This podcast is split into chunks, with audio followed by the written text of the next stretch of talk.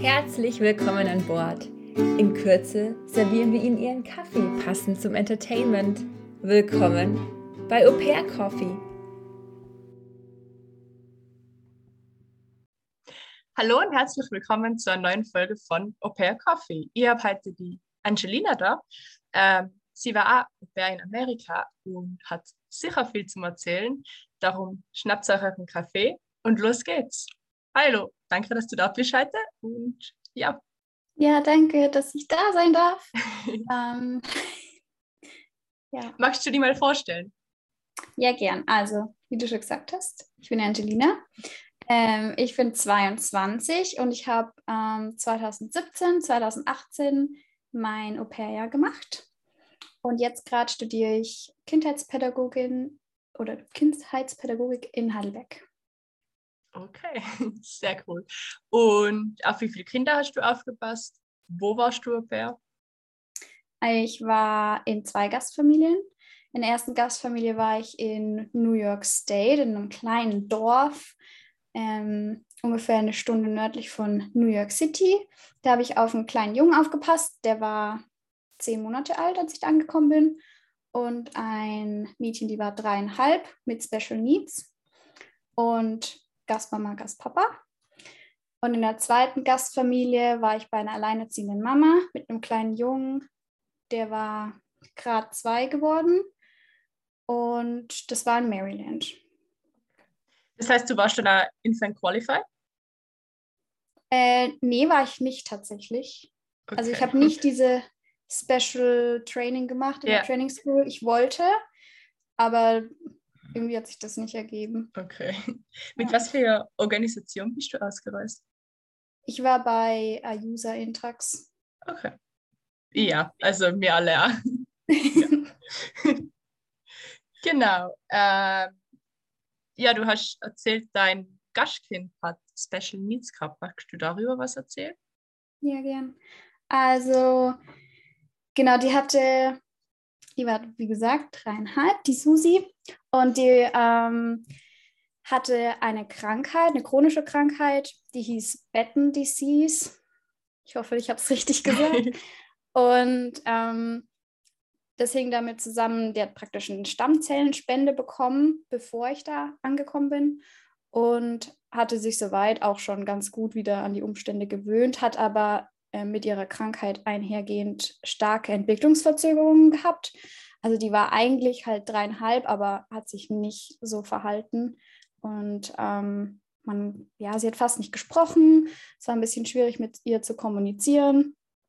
Und auch so motorische Sachen halt, also wie man mhm. sich das mhm. vorstellt. Es war, also sie war jetzt auch kein sicherer Läufer, wie man das irgendwie erwartet. Man hätte sie vielleicht auch eher so eins, eineinhalb einschätzen können. Genau.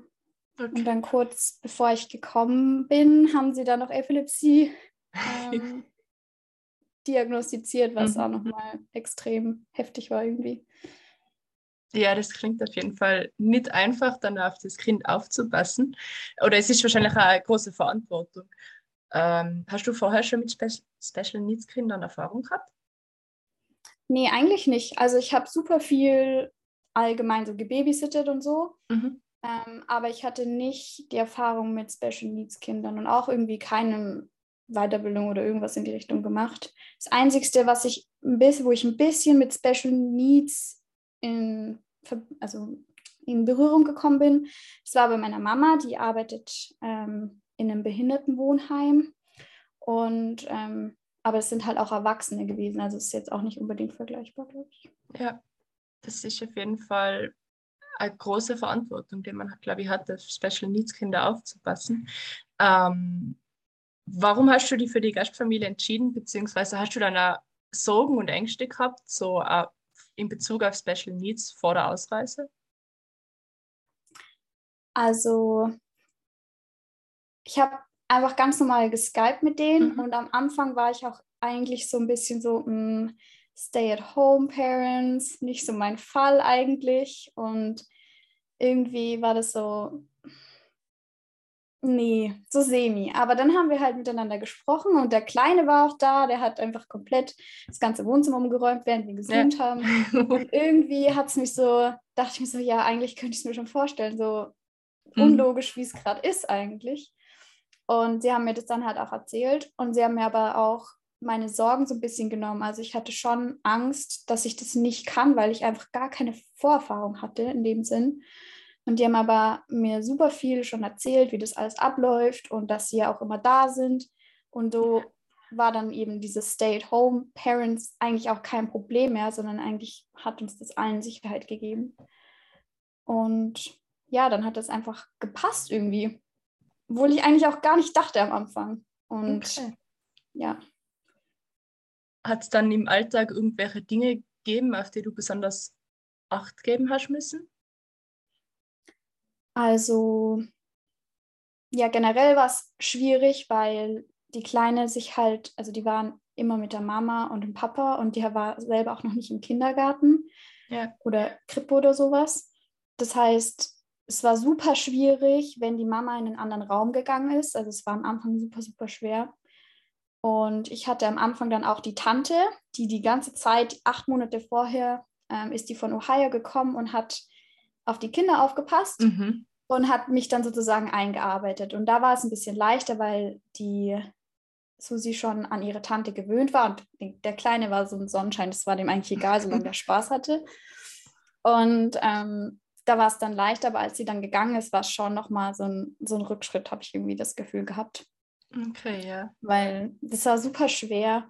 Und ich habe auch das Gefühl gehabt, dass die Mama sich nicht so ganz sicher war, Mhm. ähm, ob, ob das so ein, ja, dass sie nicht so richtig loslassen konnte und ihr das auch schwer gefallen ist. Und dann, als sie in den Kindergarten gegangen ist, die haben dann so Eingewöhnung gemacht, mehr oder weniger. ja. Und da habe ich dann auch eher mehr auf den Kleinen aufgepasst. Warst du das erste Au pair? Ja. Ja. Und das letzte auch. oh je. Und die Eltern haben beide gearbeitet von zu Hause aus. Ja, genau. Also die haben beide ursprünglich Koch gelernt. Also das war Mhm. super cool, weil es gab immer richtig leckeres Essen. Oh, das glaube ich. Und ich backe voll gerne und meine Gastmutter hat auch richtig gerne gebacken. Und dann haben wir immer zusammen Rezepte ausgetauscht und so Backpartys gemacht. Also es war echt toll. Oh. Und dann haben die aber, sie hat für Food Networks gearbeitet und da Artikel geschrieben, glaube ich. Also die war auch mal in der Arbeit so zeitweise, aber die hat halt eigentlich alles von zu Hause gemacht, als ich da war. Mhm. Und mein Gastvater hat für, ich weiß nicht mehr, wie das heißt, aber da ging es um so Garten, Workshop, Arbeitszeugartikel geschrieben. Also so, Okay. so ein Männermagazin, glaube ich einfach. ja, Ja. also Stay-at-home-Parents können auf jeden Fall anstrengend sein. Auf Ähm, jeden Fall. ja. Und du warst dann ins Rematch. Wie ist dazu gekommen? Also das war dann so, dass ähm, ich mir natürlich immer noch Gedanken gemacht habe und dieses ähm, zusammen praktisch mit den Special Needs und mit dem Epilepsie, das erstmal so zu lernen. Ich habe dem dann schon Zeit gegeben und geguckt, wie das läuft, aber es Mhm. hat einfach nicht gut funktioniert. Und es war für mich super schwer, einfach überhaupt so Au pair zu sein, Ja. äh, vor allem für die Große. Ähm, die waren super lieb alle und die wollten, also wir haben auch immer alles super offen dann besprochen. Ähm, und dann habe ich das auch angesprochen, dass ich das super schwer finde, auf die Große aufzupassen und dass ich auch das Gefühl hatte, dass die Mama nicht loslassen konnte. Also dass ich auch irgendwie nicht das Gefühl hatte, dass da so Vertrauen Mhm. da ist. Und ja, dann habe ich das angesprochen und dann haben die halt auch gemeint, so dass es bei denen in der vielen Familie halt auch gerade ähm, nicht so super läuft. Und ähm, man hat es auch gemerkt. Also die waren super lieb, auch zu den Kindern und zu mir, aber zwischen denen hat es irgendwie nicht gepasst. Und das hat, Mhm. also das haben die mir dann auch anvertraut. Und das hat so auch so ein bisschen Licht ins Dunkel gebracht. Und dann war halt noch dieses große Thema mit der Epilepsie, weil es hat mir schon einen Riesenschreck eingejagt, ähm, als sie einen Anfall hatte, als sie geschlafen hat. Und ich war dann so, ich, ich bin dafür nicht qualifiziert. Ich Mhm. fühle mich, ich weiß nicht, ob ich sie irgendwie so beschützen kann, so, wenn sowas passiert. Und dann war das irgendwie so der Punkt, wo wir alle gesagt haben, okay, dann ist es wahrscheinlich besser so. Ja. Und dann haben wir auch mit der LCC, genau, Mhm. haben wir gesprochen Und die hat auch gemeint, dass so wie sie das jetzt gehört hat, wahrscheinlich meine Gastfamilie keine Familie für ein Au-pair-Programm wäre, sondern dass mhm. die wirklich jemanden bräuchten, der halt eine Ausbildung hat. Ja. Und haben die dann halt auch gemacht. Okay.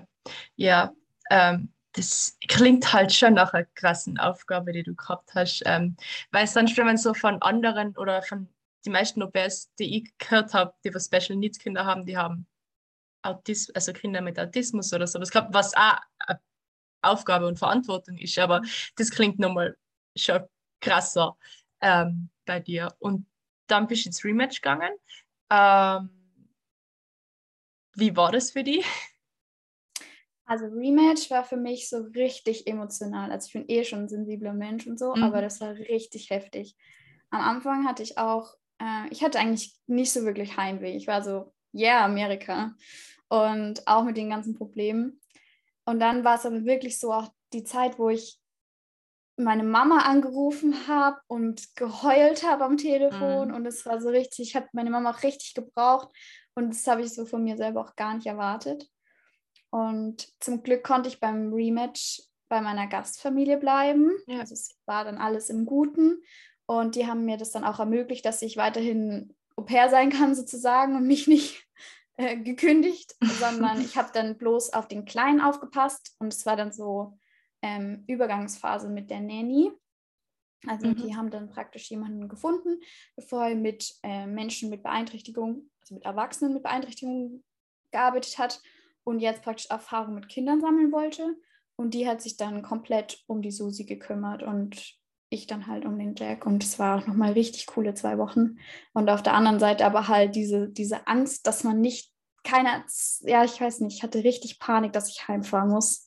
Ja. Es waren so zwei Monate und es war noch, ich bin so gefühlt noch nicht mal richtig angekommen und dann hätte ich wieder heimfahren müssen und das wäre so das Schlimmste gewesen. Ich glaube, das wäre für mich auch das Schlimmste gewesen, weil dann einfach so das Gefühl zu haben, versagt zu haben irgendwie. Mhm. Auch wenn es kein Versagen ist, man hat es versucht, aber trotzdem, ich glaube, das wäre für mich auch wirklich schlimm gewesen. Hast du dann im Rematch äh, nach Familien in der Gegend auch gesucht oder war es dir egal, wohin du gekommen bist, wärst? Also ich hätte es in der Gegend schon auch begrüßt, weil ich in den zwei Monaten da auch schon Freunde gefunden habe. Mhm. Ähm, andere Au aber auch Einheimische. Und da war ich auch tatsächlich bei einer Familie, die meine SSC mir dann vermittelt hätte, äh, war ich bei denen zu Hause und habe das, ähm, habe die besucht und alle kennengelernt und es war super, es war mega. Ähm, aber leider waren es halt wieder Stay-at-Home-Parents und mhm. ich war dann nach, dem, nach der Erfahrung war ich auch so, nee, auf gar keinen Fall. Weil das war schon, am Anfang habe ich schon gezweifelt, dann habe ich mich darauf eingelassen und dann hat es nicht funktioniert und es war so mit der Hauptgrund oder mit einer der Hauptgründe und dann war ich so, nee, will ich gar nicht, auf gar keinen ja. Fall. Und die haben auch irgendwie noch ein paar andere Sachen gehabt, wo so ein paar Regeln, wo ich auch einfach nicht so cool fand und dann bin ich da halt nicht hingegangen. Mhm. Ähm, die waren aber auch super ehrlich und haben auch gemeint, okay, also Plan B wollen sie auch nicht sein, was ich auch total verstanden habe. Und dann haben die, haben wir es nicht gemacht. Ja.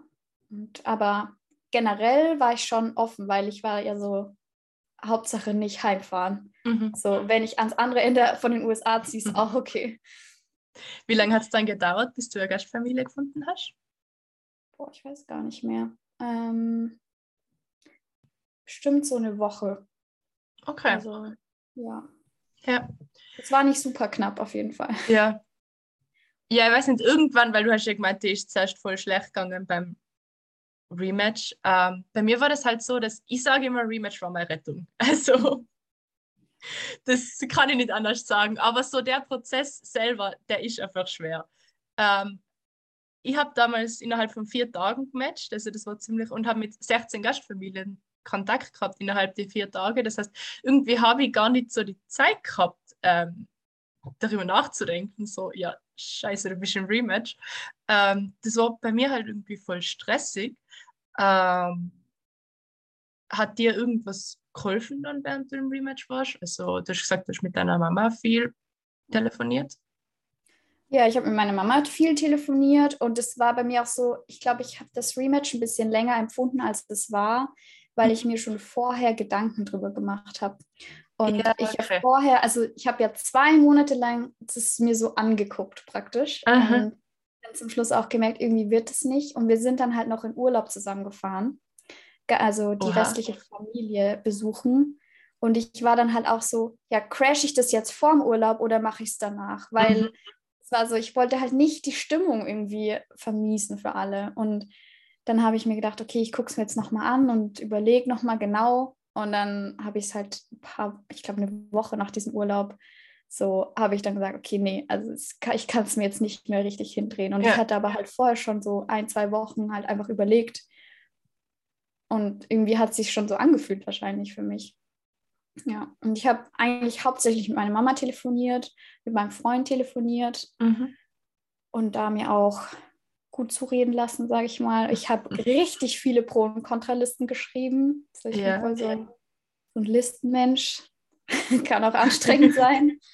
Aber ja, hat mir auf jeden Fall geholfen. Und dass meine Gastfamilie, ähm, die hat mir auch geholfen. Und die waren auch interessiert und die wollten auch unbedingt, dass ich weitermache. Also das fand ich auch richtig stark von denen, dass Mhm. es nicht so war, okay, du bist jetzt nicht mehr unser Au pair, du wohnst jetzt hier noch zwei Wochen und tschüss, sondern das war halt so ähm, unterstützend und ja, erzähl mal, wie war dein Skype-Meeting? Und dann habe ich auch mit denen darüber gesprochen und das war auch richtig toll. Die haben auch ihre Meinung noch dazu gesagt und mich bestärkt. schön. Ja. Ja. Ja, es klingt auf jeden Fall danach, dass du auch mit deinen Gasteltern jetzt in der Familie schon gut klargekommen bist. Ähm, ja, du bist dann nach Maryland zu einer alleinerziehenden Mutter, oder? Ja, genau. Ja. Wie war das? Das war also erstmal das Skype-Meeting, als ich mit ihr geskypt habe im Rematch. Das war so richtig. Wir haben 15 Minuten geskypt, so richtig Mhm. random. So, ja, ich habe 15 Minuten Zeit, okay, mach mal. Und sie war so richtig busy einfach. Und wir haben einfach gesprochen und viele, viele Dinge waren nicht geklärt. Und trotzdem waren wir am Ende so, ja, doch, passt Oha, irgendwie. nach Also ein 15 Minuten richtiges- schon. Es war so ein richtiges Bauchgefühl-Ding. Ja.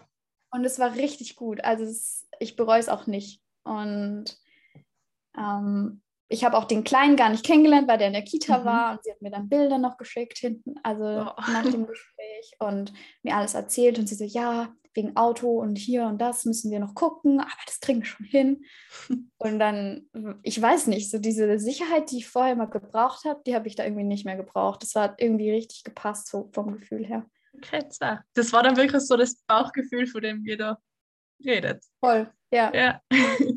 Jetzt sag, und hast du dann nach den 15 Minuten nochmal mit ihr gefacetimed oder hast Nee. du dann wirklich gesagt, Wir so, haben, das dann, wir haben das dann sicher gemacht und dann, wow. wir, also wir haben dann noch so ein bisschen geschrieben und dann war ich so, ja komm, ich könnte mir das vorstellen. Und sie Mhm. so, ja, super. Und ähm, sie hat vorher kein Au pair gehabt, also sie war, wollte auch, ich werde auch dort das erste Au pair Mhm. und sie hat praktisch bei den Rematch-Au-pairs gesucht, weil sie jemanden schnell braucht. Ja.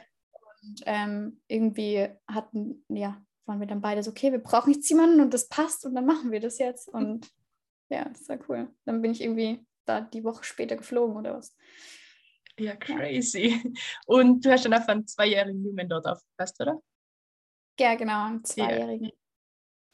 Ähm, und was würdest du dann sagen, sind jetzt so die Vorteile oder Nachteile von einem alleinerziehenden Elternteil? Also, hm. Vorteil auf jeden Fall, ah, das, also ich weiß nicht, ich habe mich mit ihr richtig gut verstanden. Und was ich auch als großen Vorteil, ich weiß, es kann in jeder Familie anders sein, aber ich habe es als großen Vorteil genossen, dass die Großeltern immer da waren. Ja. Die haben die Straße runter gewohnt und die Oma hat in dem Kindergarten gearbeitet, wo der Kleine hingegangen ist. Und ich habe die täglich gesehen. Und selbst, obwohl meine Gastmutter immer arbeiten war, also die, dann vielleicht ein kleiner Nachteil auch, ähm, dass sie halt immer arbeiten war, außer am Wochenende und auch wirklich immer zehn Stunden plus eine Stunde hin, eine Stunde zurück. Mhm. Also es war, die war zwölf Stunden nicht zu Hause. Ähm, war, war halt trotzdem immer jemand da, der auch zur Not mal schnell kommen kann, weil die Großeltern halt irgendwie 500 Meter weg wohnen. Und das fand ich auf jeden Fall richtig gut. Ähm, was ich so ein bisschen als, na, vielleicht nicht unbedingt als Nachteil, Ähm, aber das gehört einfach dazu, ist, dass die ja nicht ohne Grund alleinerziehend sind. Und ähm, der, also der Mann von meiner ja. Gastmutter, der ist verstorben. Und mhm. das war genau, als ich, das war so ein dummer Zufall auch, als ich angekommen bin. Ein Tag danach war es ein halbes Jahr her. Krass. Und das war, also es, einfach die ganze Geschichte und diese ganze Belastung, die meine Gastmutter da auch hatte, war auch einfach in dem Zuhause so verankert und die haben auch ganz lange dort nicht gewohnt, weil sie nicht, also sie hat bei den Großeltern gewohnt, ähm, weil sie nicht zu Hause sein konnte und so. Also es war so auch alles in diesem Zuhause mit drin und der Kleine hat es noch gar nicht richtig verstanden. Also das ist, glaube ich, schon nochmal eine Herausforderung für alle Beteiligten gewesen. Ja, und Vorteile. Ich finde es ich find's nicht schlimm, wenn die Gasteltern nicht da sind. Ich bin mhm. super selbstständig und brauche das auch. ähm, also ich brauche auch meine Zeit, wo ich alleine zu Hause sein kann und wo nicht immer die ganze Zeit jemand da ist und mich irgendwas fragt. Ähm, und deswegen fand ich das auch mal ganz angenehm, dass sie halt wirklich vier Tage nicht groß zu Hause war und dann aber das ganze Wochenende und den ganzen Freitag halt immer komplett zu Hause war. Und dann musste ich halt auch nicht arbeiten immer am Wochenende und freitags auch nur vormittags, was auch richtig toll war. Oh ja, das ist cool, wenn man dann so wirklich zweieinhalb Tage frei hat. Ja. ja. Eigentlich aber auch immer. Ja, das war richtig mhm. toll. ähm, aber ich kann mir auch voll vorstellen, dass man eben viel mehr oder viel mehr, aber mehr Freiheiten vielleicht hat mit alleinerziehenden Eltern aber auch Verantwortung, weil ich ja. habe zum Beispiel, also der Kleine ist ja trotzdem noch in den Kindergarten gegangen, damit ich nicht zu viel arbeite. Mhm.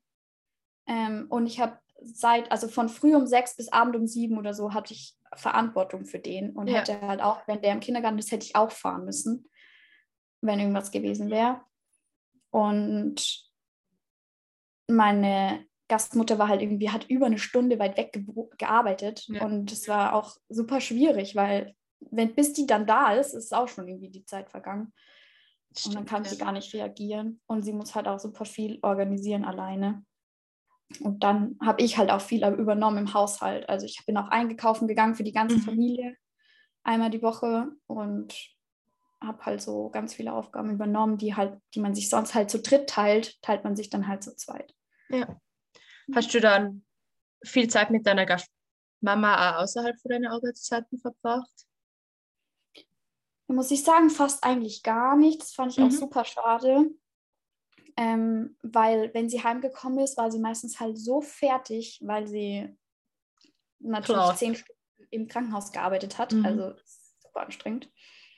Äh, die war nämlich Ärztin. Und dann am Wochenende war es aber dann halt für mich so, ich habe die ganze Woche gearbeitet, ich will jetzt was erleben. und dann war ich halt nicht so viel zu Hause. Und klar, wenn wir ähm, am Wochenende Vormittag irgendwie zusammen gefrühstückt haben oder so, dann auf jeden Fall. Aber es war jetzt auch nicht so, dass wir irgendwie Besties geworden sind ja. und irgendwie abends zusammen mit einem Glas Wein irgendwo uns gesetzt hätten. Also es war leider nicht so. Ja. Aber das hätte auch vom Charakter gar nicht zu ihr gepasst, glaube ich. Mhm. Aber das ist ja voll okay so, oder? Also ich meine, ich glaube, du hast dich wohlgefühlt und ja. Ja, also so wie wir es gemacht haben, hat es auch gepasst, auch von meiner mhm. Seite aus. Also, ja. Und wir haben vorher schon ein bisschen geredet, du hast gemeint, deine Gastfamilie war jüdisch. Habt ihr irgendwelche jüdischen Feiertage gefeiert? Ja, das war richtig spannend. Also wir haben, ich habe in der ersten und in der zweiten Gastfamilie, die waren beide jüdisch mhm. und da haben wir in beiden ähm, die Feiertage gefeiert. Ich weiß leider nicht mehr, wie die alle heißen, aber ähm, es gibt einen im September, den habe ich noch mit meiner ersten Gastfamilie äh, gefeiert. Ähm, und es war zufällig auch der Geburtstag von meinem Gastvater. das ist ziemlich lustig. Und äh, in der zweiten Gastfamilie habe ich dann das noch viel intensiver mitgekriegt, wo dann auch wirklich der Opa noch in, ähm, jetzt weiß ich gar nicht mehr, wie das heißt, wo die immer hingehen. In, in, in die genau, die ah. immer hingegangen ist und dann auch ähm, der Kleine hat im, war in einem jüdischen Kindergarten, was ich super mhm. interessant fand. jetzt auch in Bezug auf das, was ich jetzt lerne. Und der hat, ähm, die haben da auch Hebräisch gelernt. Ja. Und haben da auch immer vorm Essen so ähm, Hebräisch gebetet und so, ja, so Sprüche aufgesagt und auch dann halt in der Kita das so richtig gefeiert. Und das fand ich richtig toll, weil die haben in der Kita halt die, ähm, der hat dann halt trotzdem irgendwie Thanksgiving und dann irgendwie ein, ein Truthahn gebastelt, aber dann hat es halt ähm, auch die ganzen anderen gegeben, wo sie zusammen Brot gebacken haben und gebrochen und keine Ahnung. Also es oh. war schon toll. Was ja. dann leider halt aber ausgefallen ist, ist Weihnachten. Mhm. Weihnachten gibt es da bei denen nicht. Beziehungsweise gibt es da ja Hanukkah. Genau, Hanukkah. Ja. Und das ist auch voll die Party. Also da ist wirklich, das ist wie, wie siebenmal Weihnachten eigentlich mhm. und hintereinander. Und da gibt es dann halt eben diesen Kerzenständer, wo jeden Abend irgendwie eine Kerze mehr angezündet wird und dann gibt es halt nicht einmal wie bei uns an Weihnachten Großgeschenke, sondern gibt es dann halt jeden Abend ein Geschenk. Ähm, Oha. Und jeden Abend gibt es irgendwie so eine kleine Familienfeier, wo alle zusammenkommen und ja, einfach auch dankbar sind. Und es war so richtig cool. Und ich wurde dann da halt auch eingeladen und durfte das miterleben. Und habe es mir aber nicht nehmen lassen, trotzdem Weihnachten zu feiern, indem ich nach, äh, ich bin äh, nach New York gefahren und habe dann mein Wochenende, das war ein Wochenende zufälligerweise, yeah. und dann war ich dort ähm, in New York City, habe da mein Weihnachten gefeiert sozusagen. Das kann da nicht jeder behaupten, Weihnachten in New York gefeiert zu haben, oder? Ja, das war auch richtig schön. Ich war auch Schlittschuhlaufen, so die ganzen oh, Klischees, cool. die man aus dem Film kennt, ja. habe ich einmal abgearbeitet. Ja, die habe ich auch machen müssen. ähm, ich glaube, wenn ich jetzt richtig bin, wenn nicht, kann es sein, dass jüdische Familien oder Menschen ähm, fasten zu Yom Kippur? Kann das sein? Haben die mal gefastet? Also wenn die es gemacht haben, ist es mir nicht aufgefallen. Ja. Ich weiß aber auch nicht, wann dieser Feiertag ist. Ich glaube, der ähm, war im Oktober oder so. Okay, also weil ich bin eher, ich bin, nee, dann hätte ich es nicht mitgekriegt. Okay. Zumindest. Egal. Vielleicht, Vielleicht hat es, also man muss auch dazu sagen, meine Gastmutter selber war nicht so gläubig wie, mhm. wie ihre Eltern. Und der, ihr praktisch ihr Vater, also der Opa vom Kleinen, ist auch wirklich in die Synagoge gegangen und so. Und es hat sich halt auch so durch die Generationen, ja. wie es meistens ist, ein bisschen abgeschwächt. Und vielleicht hat der das gemacht, aber dann habe ich es nicht mitgekriegt. Okay. Ähm, was war dann so dein Lieblingsfeiertag? Also ich glaube, das war auf jeden Fall Hanukkah. Das war so cool. Ja. Ähm, das war einfach nur so sieben oder acht Tage einfach so jeden Abend zusammenkommen, zusammen essen, auch bei den Großeltern und so ganz viel Liebe und Dankbarkeit einfach die ganze oh. Zeit. Es war so richtig herzlich und man hat auch, ähm, ich habe da auch richtig viele Bekannte und so auch kennengelernt, weil die das da noch ausgeweitet mhm. haben auf den Bekanntenkreis und so. Das war echt schön. Schön, ja. Ähm, dann schneiden wir noch ein Thema an. Wir sind halt irgendwie all over the place. Ähm, du hast vorher schon gemeint, du hast einen Freund gehabt, während du in Amerika warst. Den hast du ja jetzt immer noch. Ja. Ähm, magst du ein bisschen was über deine Fernbeziehung erzählen? Voll gern. Ähm, also, ich muss, wir waren, okay, ich fange vorne an. Also, als ich gefahren bin oder geflogen bin, waren wir ungefähr ein Jahr zusammen. Und da war es mhm. auch schon so, dass ähm, er schon nach Heidelberg gezogen war also wir haben uns praktisch kennengelernt, als er Abi gemacht hat.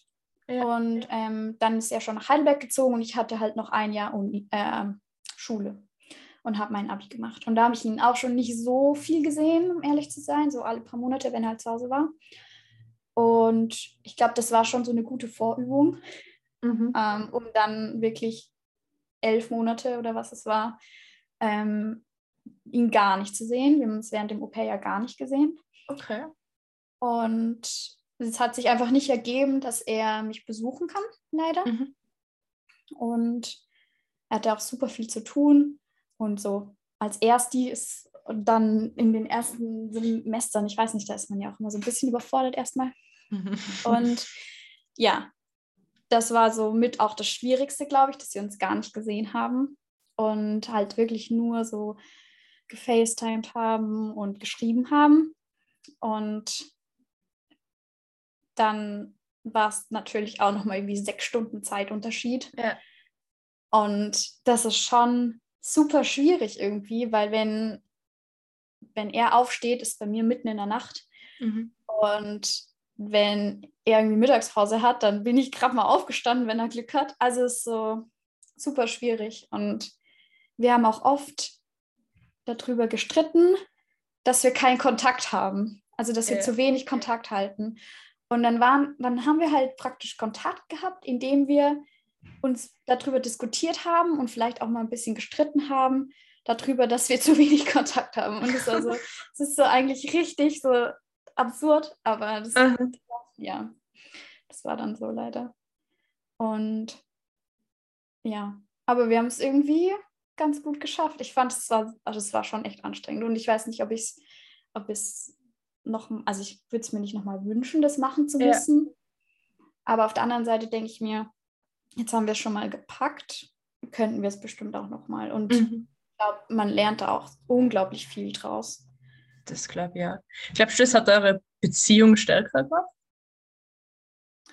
Ich glaube schon, ja. Mhm. Also ich meine, ich weiß nicht, wie es wäre, wenn, wenn wir jetzt Ja, irgendwie klar. ähm, das nicht gemacht hätten, aber wir sind jetzt, im Juli sind sechs Jahre. Mhm. Also ich glaube schon, dass wir nicht hier wären. So, wenn wir nicht da auch mal gezwungen, also gezwungen gewesen wären, einfach mal auch zu sagen, so, hey, so und so geht es mir gerade und auch wirklich so zu sagen, was einem gerade nicht passt, weil man ja. auch, also die Kommunikation ist auch eine ganz andere, wenn man sich nicht sieht. Das haben wir jetzt auch alle mit Corona und so gemerkt. Also Mhm. wenn man sich nur online sieht oder digital, dann ist es auch anders, als wenn man sich einfach leibhaftig sieht. Ja. Das hat dann dein Freund von Anfang an gesagt, vor deinem Plan, dass du ins Ausland gehst, gehen möchtest? Also dadurch, dass das schon stand, bevor wir, also als wir uns Okay. kennengelernt haben, war der Plan schon fertig sozusagen. Also Mhm. ich war so, ich mache das, ob du das Ja. willst oder nicht, so nach dem Motto.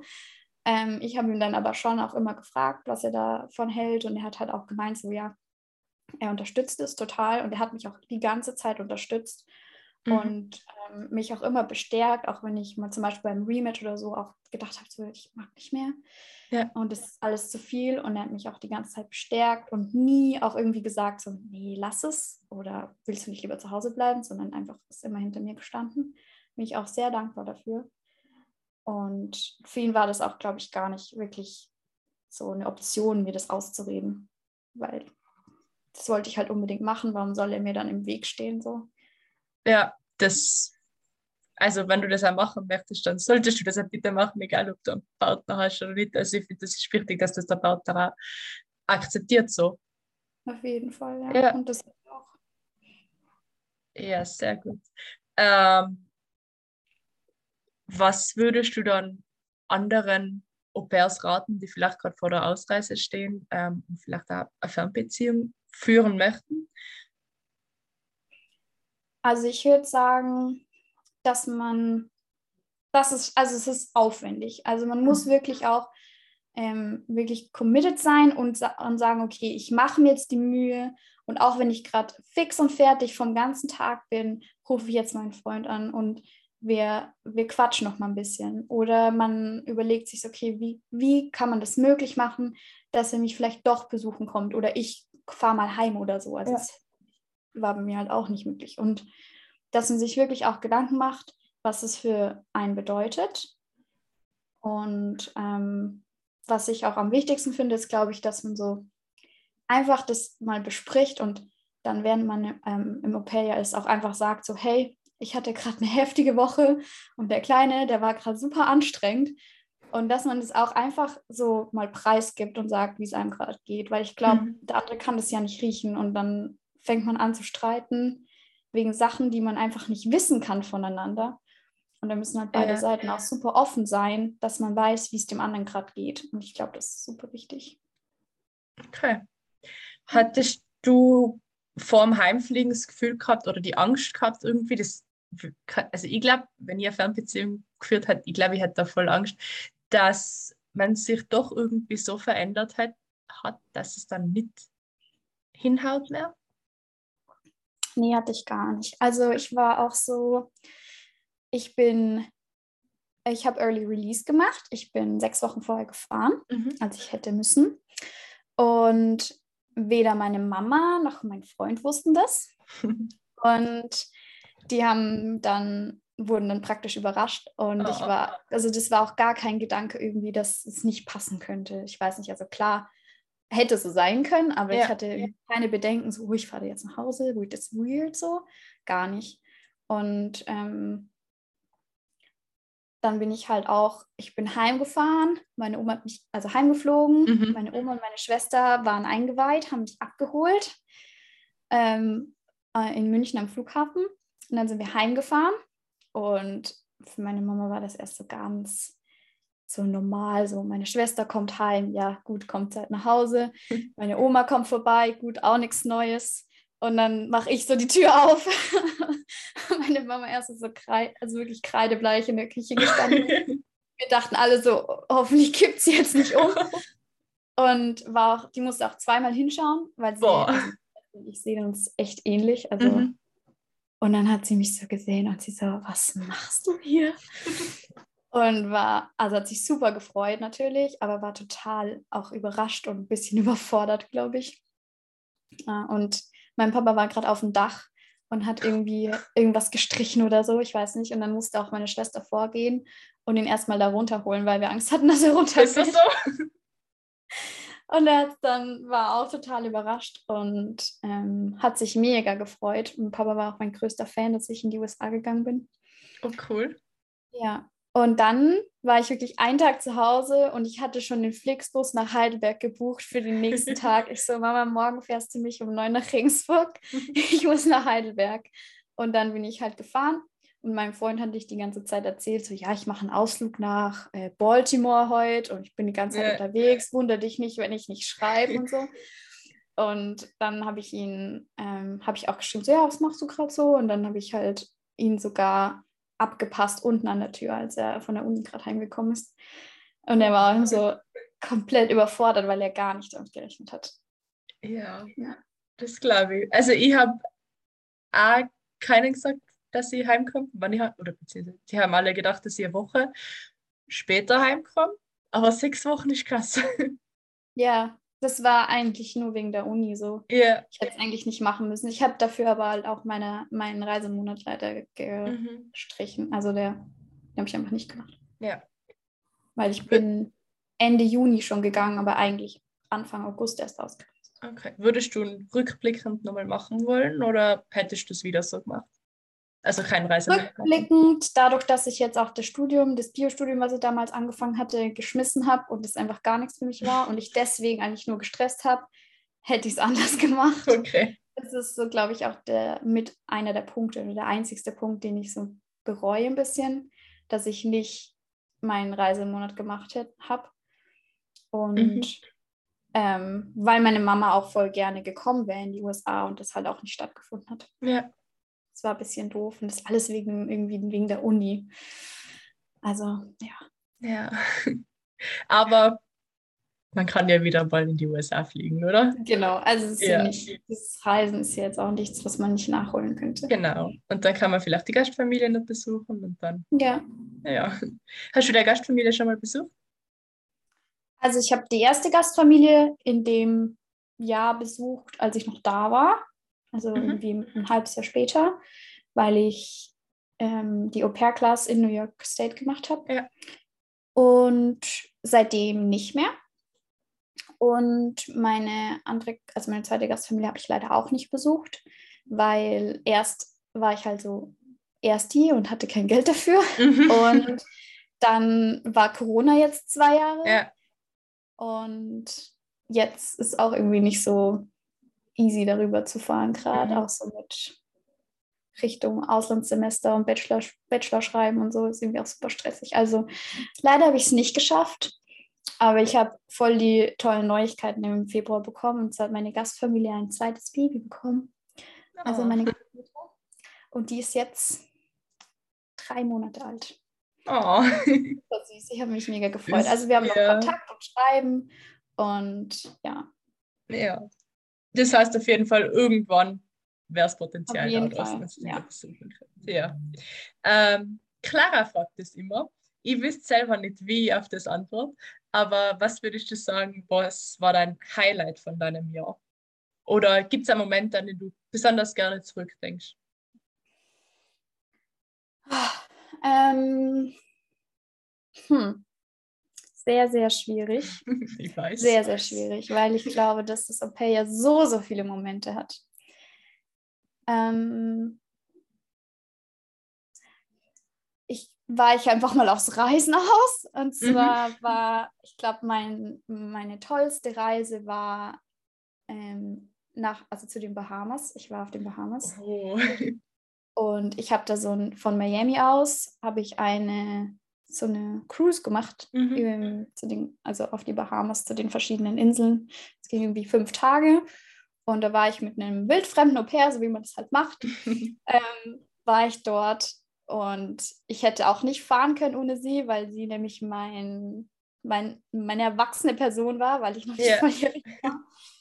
Und danach waren wir noch drei oder vier Tage bei ihrer, die hatte Verwandte in Miami und dann waren wir auch noch in Miami und haben uns das angeschaut. Also das war, glaube ich, somit das coolste Erlebnis vom Reisen her. ja, Bahamas klingt auf jeden Fall voll schön. Das war echt toll. Aber ich hatte den Sonnenbrand, das war unnormal. Oh. oh je. Das war nicht toll, aber an sich war es richtig schön. Okay. Wie lange warst du Ja, auf den Bahamas. Mhm. Also die Cruise ging, glaube ich, irgendwie so fünf Tage. Okay. Ja, cool. Und gibt es im Nachhinein irgendwas, was du anders gemacht hättest? Du hast gemeint, schon dein Reisemonat. Ähm, gibt es sonst noch irgendwas, was du anders gemacht hättest? Oder hast du irgendwelche Tipps für Mädels oder auch Jungs, die gerade vor, vor der Ausreise stehen? Hm, Was hätte ich anders gemacht? Ich hätte mir vielleicht in der Matching-Phase ein bisschen mehr Zeit gelassen. Ähm, bei mir ist es leider genau mit dem Abi gecrashed. Und ähm, da habe ich dann irgendwie zum Schluss ein bisschen mich beeilt, sag ich mal. Und das wäre, Mhm. glaube ich, auch so der Tipp, dass man sagt, ich nehme mir Zeit, ich fange früh genug an und lasse mich da auch nicht stressen, selbst wenn es vor der Tür steht, weil ich meine, dafür hat man auch noch sonst da Zeit. Also einf- einfach sich Zeit nehmen. Ich hätte das locker auch noch zwischen den Abi-Prüfungen irgendwie mal skypen können. Ja. Und dass man offen ist für Sachen, die man, wo man eigentlich sagt, nie. Also wie bei mir zum Beispiel mit den, mit den Stay-at-Home-Parents, dass man da halt tro trotzdem offen ist, weil an sich war meine Gastfamilie übel cool Mhm. Und ich hätte es mir da, abgesehen von diesen Special Needs, wo ich nicht qualifiziert gewesen bin, einfach auch super vorstellen können. Und einfach nur, dass ich Nein gesagt hätte, weil die einfach von zu Hause arbeiten, das hätte ich schon auch schade gefunden. Und dass man auch einfach offen ist. Und dass man vielleicht sich auch ein bisschen mal irgendwie in so ein Abenteuer reintraut mit so ganz viel Elan und vielleicht ein bisschen Naivität, weil sonst Ja. hätte ich meine zweite Gastfamilie auch nicht genommen und es war so, nee, also das wäre mir nicht passiert, diese zweite tolle Gastfamilie. Ja, also die Matching Story ist crazy, aber es hat alles hingehört am Ende, oder? Auf jeden Fall, ja. Eben. Deswegen. Ja, dann vielen Dank dir. Ich glaube, das hat voll vielen pairs was gebracht. Wir haben auf jeden Fall voll interessante Themen angesprochen. Und ja, danke dir. Ich sag auch Dankeschön. Hat Spaß gemacht.